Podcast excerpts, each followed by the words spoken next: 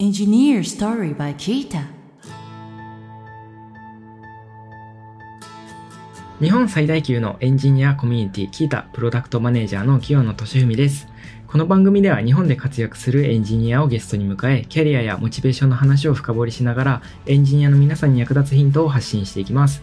今回のゲストはですね、株式会社スマートバンクで CTO をしている堀井裕太さんです。よろしくお願いします。よろしくお願いいたします。堀井さんとお送りする今回のテーマは、サービスの立ち上げ時にプロダクトをどう作ってきたかです。はい、今回はですね、プロダクト作りのところについていろいろお伺いしていきたいなと思っております。ではですね、今回ですね、あの、家計簿プリカ B4 さんについてですね、あの、いろいろお伺いしていきたいなと思うんですが、ちょっと最初にそもそもこの、あの、B4 さんっていうプロダクトを作る、こう、きっかけになったところとかを最初お伺いしてもいいですか？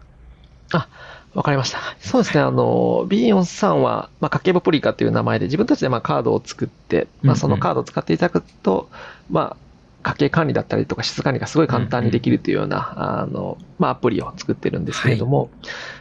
まあ、前回の収録でもお話しさせていた通り、私たちはあのものづくりするときに、かなりまあユーザーさんのまあ課題というか、課題のインサイトをこう深掘りして、それをまあ解くべきなんか一周なのかどうかとか、あの解けるのかどうかとかをまあ考えながらものづくりを始めることが多いんですね。うんうん。で、今回もまあ起業して、あの、このププロダクトをまあ作ろうと思ったときに、まあ、ユーザーさんが抱えてらっしゃる、まあその課題を見つけることができたので、まあそこを深掘って、あの、このプロダクトを作ろうと決めていったっていうのが経緯としてあります。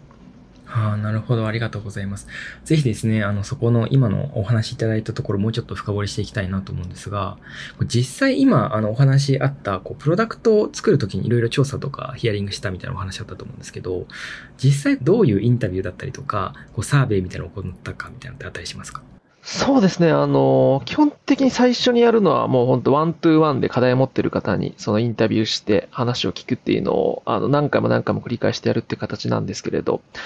先ほどの、はいまあ質問の回にもなってるかなと思うんですけど、今回もやっぱりそのユーザーさんが課題抱えていらっしゃるのを発見したっていうのが一つありまして、それははい。まあフリマアプリをやってきた時の、まあ、経験が結構大きかったかなと思ってます。うんあの、ものの売買をするプラットフォームだったので、当然お金の、はい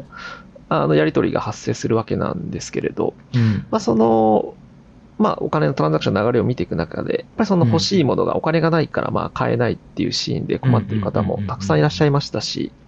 うん。えーあまりまあ、あの、良くない側面としては、フリマアプリで一時期まあちょっと社会問題になったこともあったんですけど、不正にまあうん。お金をこうやり取りされた、まあ現金をやり取りされるためにフリマアプリを使ってしまうみたいな方もまあ、一定数昔ちょっといらっしゃった時期があった、はい。あって、はい、なんかそういうふうにこう、突き詰めていくとお金が、そのショットで必要だったりとか、キャッシュフローがうまくいってないので、その壊してる、キャッシュフローを壊してしまったところの補填のためにフリマアプリで現金取ろうとしてるみたいな人たちも一定数いたりしたのを見て、はい。はい、そこはもうちょっとソリューションできる、あの、ところがあるんじゃないかなと思って、今回そのインタビューしたりだったりとか、うんうんうんサービスを深めていったっていうのがありますね。はい。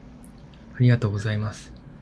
なんかこう、具体的にそうですね、なんかそのインタビューを行うときって、こう、どういう方にこうインタビューされたりとか、なんかどういう内容をこうインタビューされたりしたんですか？特定のやっぱりその課題が発露してる方に関しては、あの、うんそういう課題、一時課題本当持ってる人に見つけて、あの、はい具。体的に本当に何に困ってますかみたいなところは、どういう課題があって、こういう、あの、振る舞いをしてますかみたいな、深掘ってこう話を進めていくことが多いんですけれど、それが一番まあポピュラーな例で、もっと抽象的な形でインタビューすることも実際はでもあったりしますね。あうんの、我々は課題を持ってるかどうかもそうですけれど、実際その、課題を持って取り組んでる事象をなんかどういうふうに解決してるかについても結構あの意識して話を聞くようにしてるんですよね。で大体の皆さんは何とかして解決されてるってるパターンが多くて、うん何かしらの代替手段とか、これがベストと思ってなくてもこういうふうに使ってるとか、もしくはまあいつもこうやってます。理由を聞くと別になんかなんとなくやってますみたいな人も多いので、特定のなんかその振る舞いに着目してどうやってますかってシンプルにお伺いして、それを今どう解決されてるかっていうのを把握するっていうのもやってますね。はい。そこからまあ、もっといい方法で自分たちが何か作ってソリューションできないかとかっていうふうに考え、あの、プロダクトを作っていくパターンは多いです。はい。ああ、なるほど。ありがとうございます。じゃあもう本当になんかこう、当てに行くっていうより、もうこうまず、本当にそこら辺のこう、機微みたいなところをこう収集していくっていうところをこうやりつつ、か仮説を作っていって、こう、プロダクト作りに活かしていくみたいな、なんかそういうイメージなんですかね。そうですね。なので、かなりその、ご自身のその置かれてる状況だったりとか、今回まあ家計管理のプロダクトだったので、そのはい。まあ、家計の、はなんかその内訳もそうですけれど、そのご家族であれば、なんかどういうその家族構成でお金管理してますかとか、そういう周辺の情報ももちろんヒアリングしますし、うんはい、あの、課題があるかないかに関わらず、なんかその現象として今どういう行為をしているかみたいなところに注目して聞くことが多いです。はい。ああ、なるほど。ありがとうございます。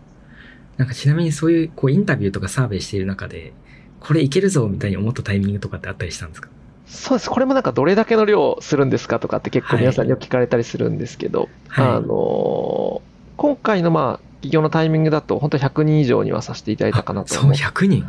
てますね。はい。で、なんかその特定の人の、その特定の課題というよりか、やっぱりその繰り返していくと、やっぱりその共通化して、そのここはなんか課題だなとか、みんなこうしてるなっていうような、あの、インサイトが得れることはやっぱあるので、まあそこが見つかった瞬間がやはりその自分たちでその、まあ、プロダクトを作ってソリューションできる機会なんじゃないかと捉えることが最も多いですね。はい。うんうんうん。ああ、なるほど。ありがとうございます。なんかその100回こうインタビューした上で、やっぱりこうソリューションとしては、やっぱこういうあの家計簿プリカアプリだみたいな仮説が立ったところのこう理由みたいなのってあったりするんですか？そうですね。やっぱり一つは、あの、ホリアプリで見てきたように、そのお金にその困ってるとか、その改善がうまくできてないっていう人のボリュームと、あとはそのトランザクションの額がやっぱ一定数大きかったっていうのは、まあ、インタビュー通してインサイト得られたのもそうですし、客観的なまあはいデータとしても、あの、かつてその捉えることができてたのでその解決したらこれぐらいのインパクトが生み出せそうみたいなところは一定、まあ、あの、頭の中にあったという感じですね。ああ、なるほど。ありがとうございます。なんか今回こういうあのプロダクト作る上で、あの、まあ、前回のお話の中にもあったと思うんですけど、こう海外へこう行って、こう、いろいろ情報収集したりみたいなのもやったりしたんですか？あ、それも今回は、はい、あの、やりましたね。特に、ああ、そうなんですね。今回、そのお金管理とかキャッシュフローに着目してプロダクトを作ろうという、まあ、コッシーは決めてたものの、うん。どういうソリューションがあるかみたいなのは結構調べる中で、それこそ海外のチャレンジャーバンクとかって今その海外の事業モデルとして成立してやってらっしゃる事業者さん結構いらっしゃると思うんですけど、非常に参考になるなと思ったので、私はイギリスで他のまあ創業者ドイツとかにも行きながら、本当現地に行って使ってらっしゃるユーザーさんにインタビューしたり、大学に潜入して大学生捕まえて聞いたりだったり、はい。まあ、可能な限り企業に訪問して聞くみたいなのもやりました。はい。はい。へえ。なんか本当にもう現地行って実地調査を本当にこう、リアルでやってたって感じなんですね。そうです。ね、それは本当やりましたね。それこそつてを伝って、海外に住んでる人を探し当ててやったりもしましたし、その、チャレンジバンクの企業に勤めてる人のツイッターアカウント見つけて DM 送って、訪問させてくれないかみたいないやす感じでポ取りして行ったりもしましたし、まあただ、得れるものはめちゃくちゃ大きかったので、非常にやった甲斐はあったなと思ってますね。はい。あ、そうなんですね。これちなみにちょっと僕が気になるところなんですけど、こう海外のフィンテックのこう、なんていうんですかね、事情と日本のこう、フィンテック業界のこう事情で、こう、大きく異なるところとかってあったりするんですかね？ありますね。あの、あ何点かそうなんで、はい、あると思うんですけれど、うん。一番大きいなと感じたのは、やはりそのキャッシュレスの普及度が全然やっぱり違うので、そこによるそのユーザーの消費行動とか、うんえーフィンテックのプロダクトを使うその頻度みたいなものにもやっぱ差が出てきてるなというのは感じました。それこそ、私が行ったイギリスのロンドンだと、うん。まあ、キャッシュレスの普及率でもほぼ100%に近いうん。形だったんですよね。あの、それこそクレジットカードで電車とか交通機関も全部乗れますし、うんえー現金使うシーンって、本当私も1ヶ月ぐらい滞在する中で一つもなかったですのでうん、全部デジタルに置き換わってたんですよ。なんで、やっぱりそこに、体験がやっぱもうデジタルで全部お金使う体験が置き換わっていってしまってるので、はい。そのよりそのお金の支払いやすさとか、お金の管理のしやすさと把握のしやすさみたいなものをユーザーさんがやっぱ求めているような形に、移行がやっぱ変わってたなっていうのにも強く感じたので、うん、うんはい。東京とかでも言うて、キャッシュ率まだなんか数、30%とかなんかまだまだ低いうん。状態だと思うので、そこの差は結構やっぱあるんだなというのは、本当に感じましたね。なんかその、日本のこう、いわゆるそこのこう、キャッシュレス普及率がまあ低いっていう現状の中で、なんかいわゆるこう、キャッシュレスサービスを使っ作ってらっしゃると思うんですけど、はい。なんかその時にこう、意識しないといけないこととか、まあ、こう、重要視していることって何かあったりしますか？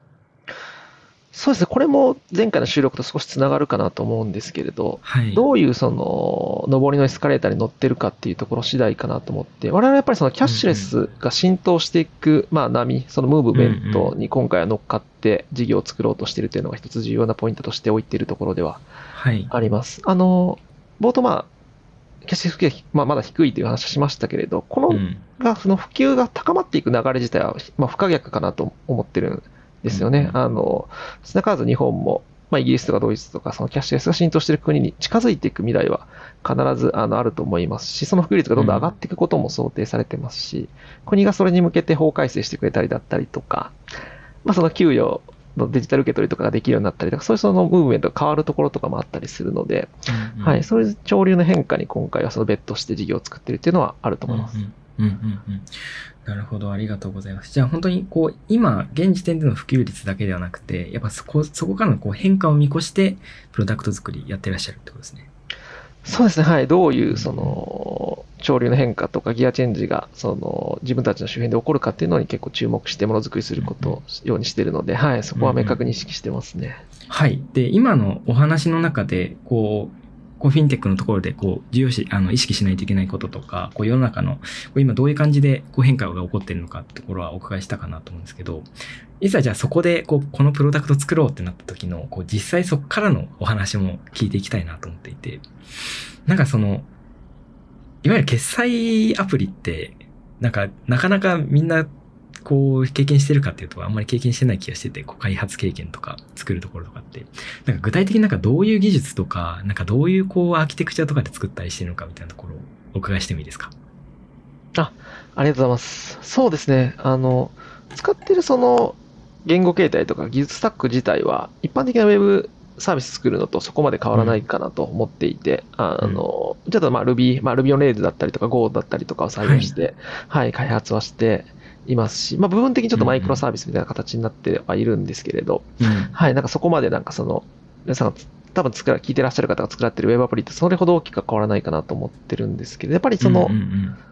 決済の仕組み自体がビザさんのネットワークに依存して、そことやり取りするみたいな機構になってたりですとか、うん、うん。えーやっぱカードを製造してますので、印刷工場さんにやっぱり印刷は、あの、吸ってもらう必要はあるんですけど、そこと連携したりだったりとか、うん。レギュレーションですよね、あとは。あの、うんうんうん誰でも彼でもやっぱその作っていいものではないので、免許だったりとか、ライセンスを持って作るっていう形なので、うんそういうその、セキュアさみたいなのを担保するのがやはり難しいっていうところが、まあ、立ち上げの、その、うん技術構成とか、あの、使う技術にちょっと現れてるなっていうのは正直あります。うんうんうん。ああ、そうなんですね。なんか特有の、なんていうんですかね。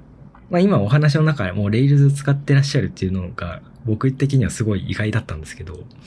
なんかその、いわゆる一般的な Web のこうフレームワークとかも使いつつ、そこのなんていうんですかね。ただここら辺はやっぱり、あの、普通の使い方とかとは違うやり方をやらないといけないな、みたいなところとかってあったりしますか？そうですね、ありますね。あの、うんうん。大きく分けるとシステムのコンポーネントいくつかあるんですけど、大きく分けるとはい。2つの体系に、あの分かれてまして、はい。まあ、Rails でできてるって言った方は、どっちかというとその、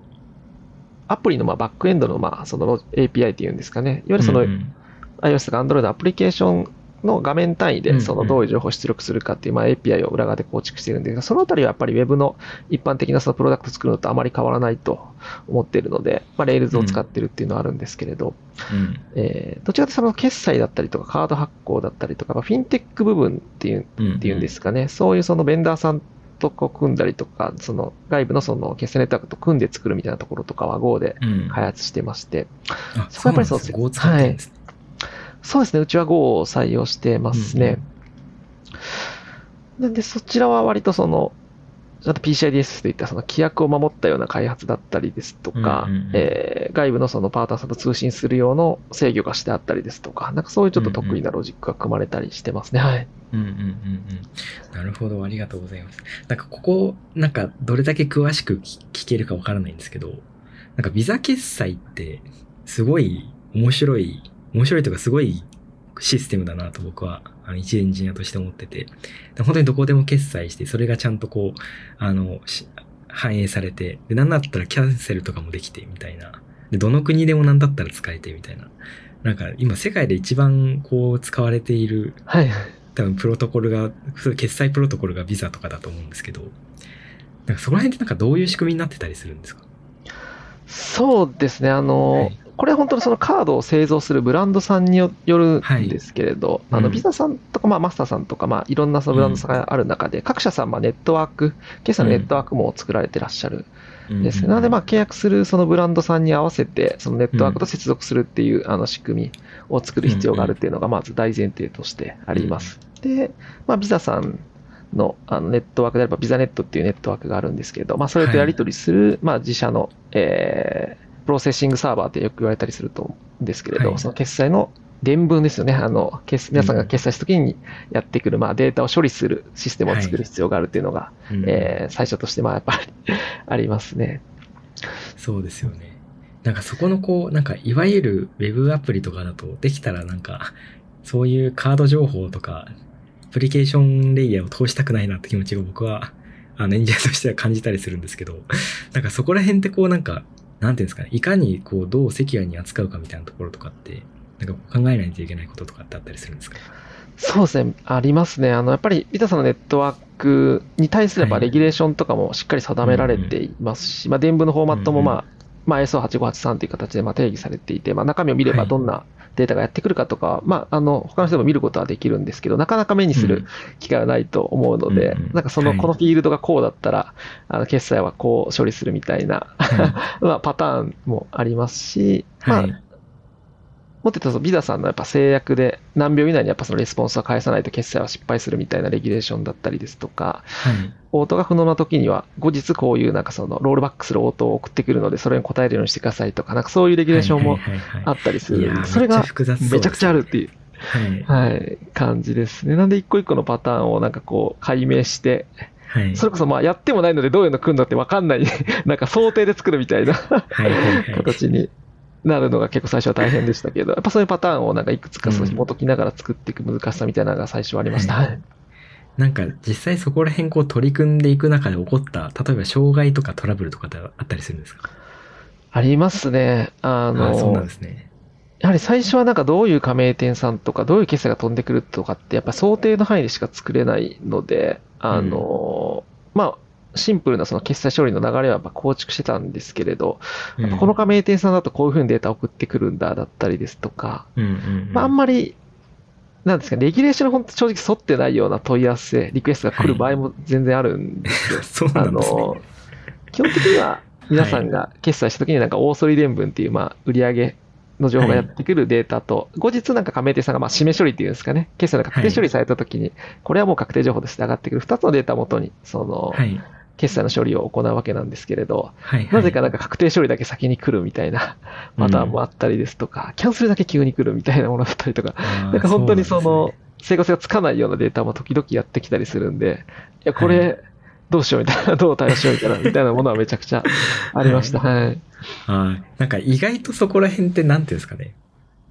こう、すごいガチガチに決まってるって感じでもないんですよ。なんかそういうちょっと例外ケースみたいなのがあったりするってことです。めちゃくちゃ多いですね。はい。あの、全部のエッジケースをもちろんその、レギュレーションで定められているわけではないですし、加盟店さんがそれを全部守っているわけでもなかったりするので、はい。本当にもうやってみてトライアンドエラーしながら、はい。自社のまあ、決済ロジックをチューニングするはい。っていうのが、まあ、あのやってみて大変だ。でもありますし、まあ分かったことでもあるって感じです。はい。うんうんうん。なるほど。なんかちなみにそこら辺、なんかこれも僕も、あの、一エンジニアとしてただ聞きたいだけなんですけど、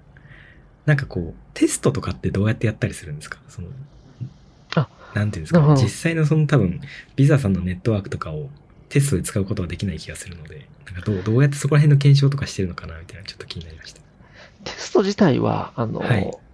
基本的にそのビザさんと共同ではい。あのプロジェクトを進める形になるので、テスト工程はかなりしっかり実はしてます。あそうなんですね。の、こういうカードを作りますっていう話からまず始まって、うんそのカード自体の、まあその、レギュレーションのチェックとか、どういうカードを作りますかとか、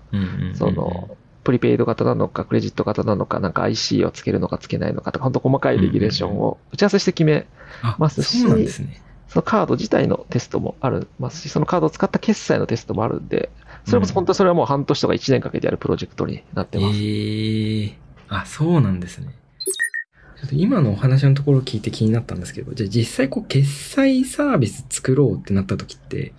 なんかどういう流れで、こう、なんかいろいろなことに取り組んでいくんですかね？フフローというか工程としてはなんかどういうステップがあるんですか？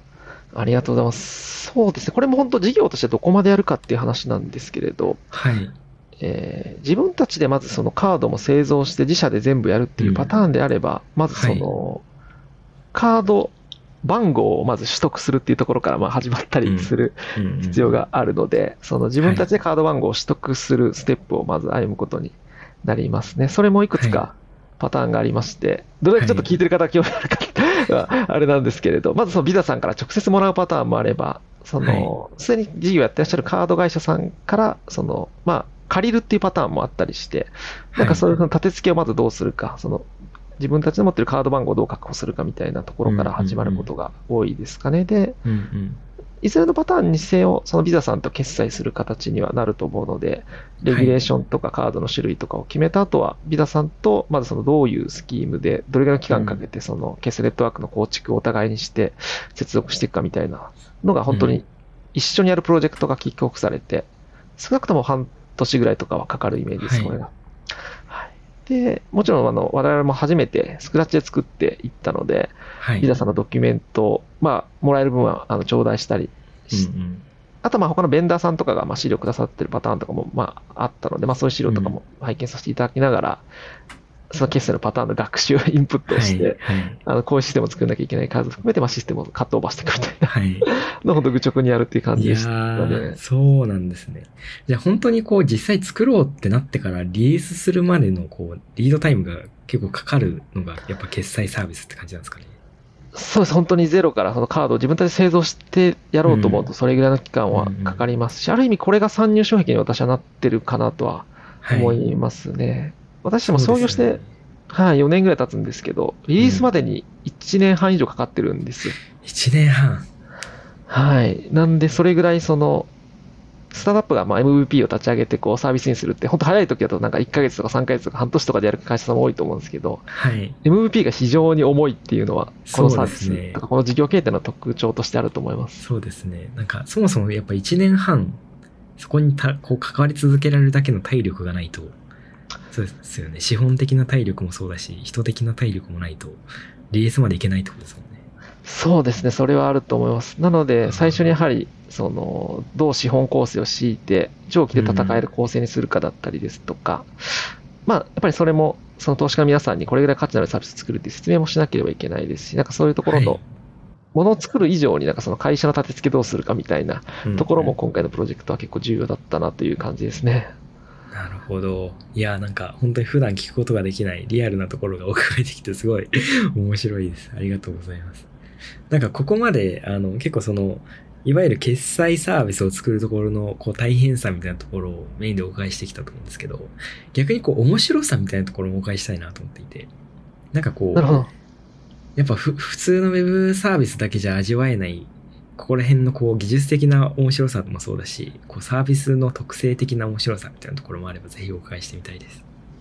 わかりました。そうですね。私も、もちろんフィンテックの、まあ、仕組みをもう一から作るみたいな経験はまあ初めてだったので、まあ、未経験で飛び込んでみたっていう形なんですけれど、はい。まあ、やっぱり本当に開発してみて非常にやりがいのある分野だなと今も、あの、うんうん感じてます。で、一つは、フィンテックで聞くと皆さんなんかお金扱うんで大変だったりとか、まあ、やっぱ法律とか、その、規約に準拠しなきゃいけなくて作るのが大変ってイメージあるかなと思って、まあ、それはまさしくその通りだなと思うんですけれど、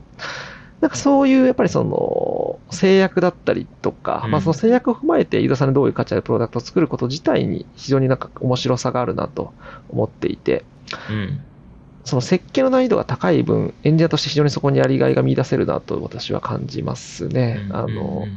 法律のレギュレーションもシステムとしてその置き換えたときにこうあるべきとかって明確にもちろん定義されているわけではないので、うんその自分たちがその持っているライセンスだったりとか免許を、まあ、うまくそのその理解してシステムにどう反映させるかみたいなところに一定のその腕の見せ所が あるなと思ってますね。うん。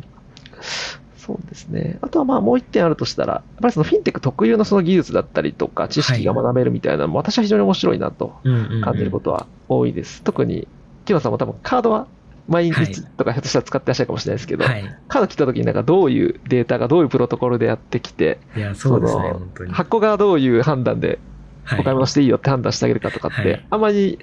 イメージ、ひょっとしたらわかんないかも。全然わかんないですね。はい。知んないですけど、知れば知るほどこういうフォーマットでデータ来るのかとか、はい皆さんがその決済している加盟店情報はなんかこうやって来るんだだったりですとか、はい、あのーそもそもその決済のオーソリとクリアリングの確定処理ってなんかこういう構成になってたんだっていう、なんか本当に初めて知る情報とかもあのたくさんあったので、はい。なんかエンジニア数十年やってても、これだけまだなんか知らない領域めちゃくちゃあるなっていうのは、はい、思いました。いや、本当にさっきのお話の中にもあったと思うんですけど、やっぱりそそもそもやっぱみんなが触れるわけではないものだと思うので、そういう決済システムって。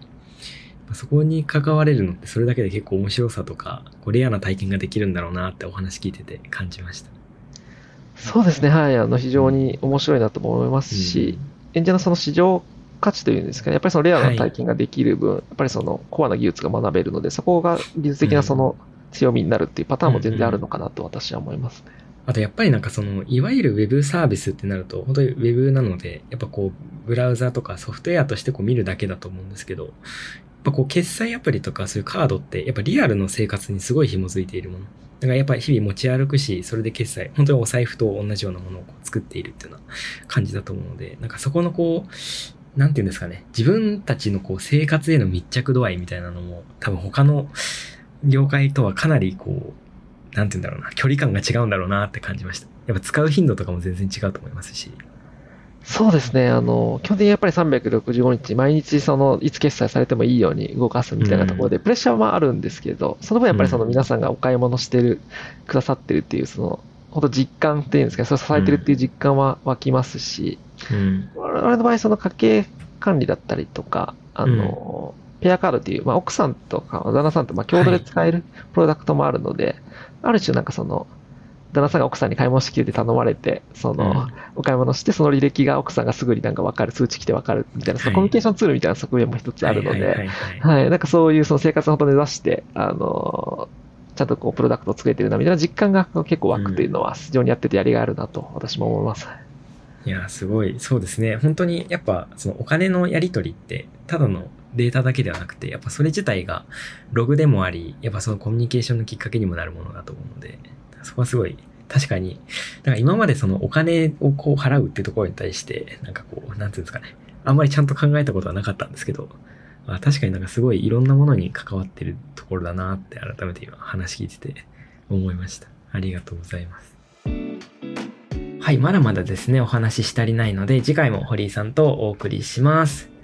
はい、今回はですね、もうその決済サービスっていうところの、あの、プロダクト作りのところから仕組みのところまで、まあ大変なところとか面白いところいろいろお伺いすることができました。なんかここまでやっぱ自分がこう普段、まあカード結構多くの方が使ってらっしゃるんじゃないかなと思うんですけど、そこまで深くそこにこう、あの、時間使ってこう話したことがなかったので、人と。なんかそれだけですごい新鮮で楽しいなって思いました。はい。さて、この番組では感想や質問、リクエストなどをお待ちしております。番組詳細欄にあるリンクよりお気軽にご投稿ください。X ではハッシュタグエンジニアストーリーをつけてポストしてください。そして Apple Podcast や Spotify の Podcast ではレビューもできますので、こちらにも感想を書いてもらえると嬉しいです。キータ株式会社はエンジニアを最高に幸せにするというミッションのもと、エンジニアに関する知識を記録、共有するためのサービス、キータ、エンジニアと企業のマッチングサービス、キータジョブズ、社内向け情報共有サービス、キータチームを運営しています。ぜひ、カタカナでキータと検索してチェックしてみてください。お相手はキータプロダクトマネージャーの清野俊文でした。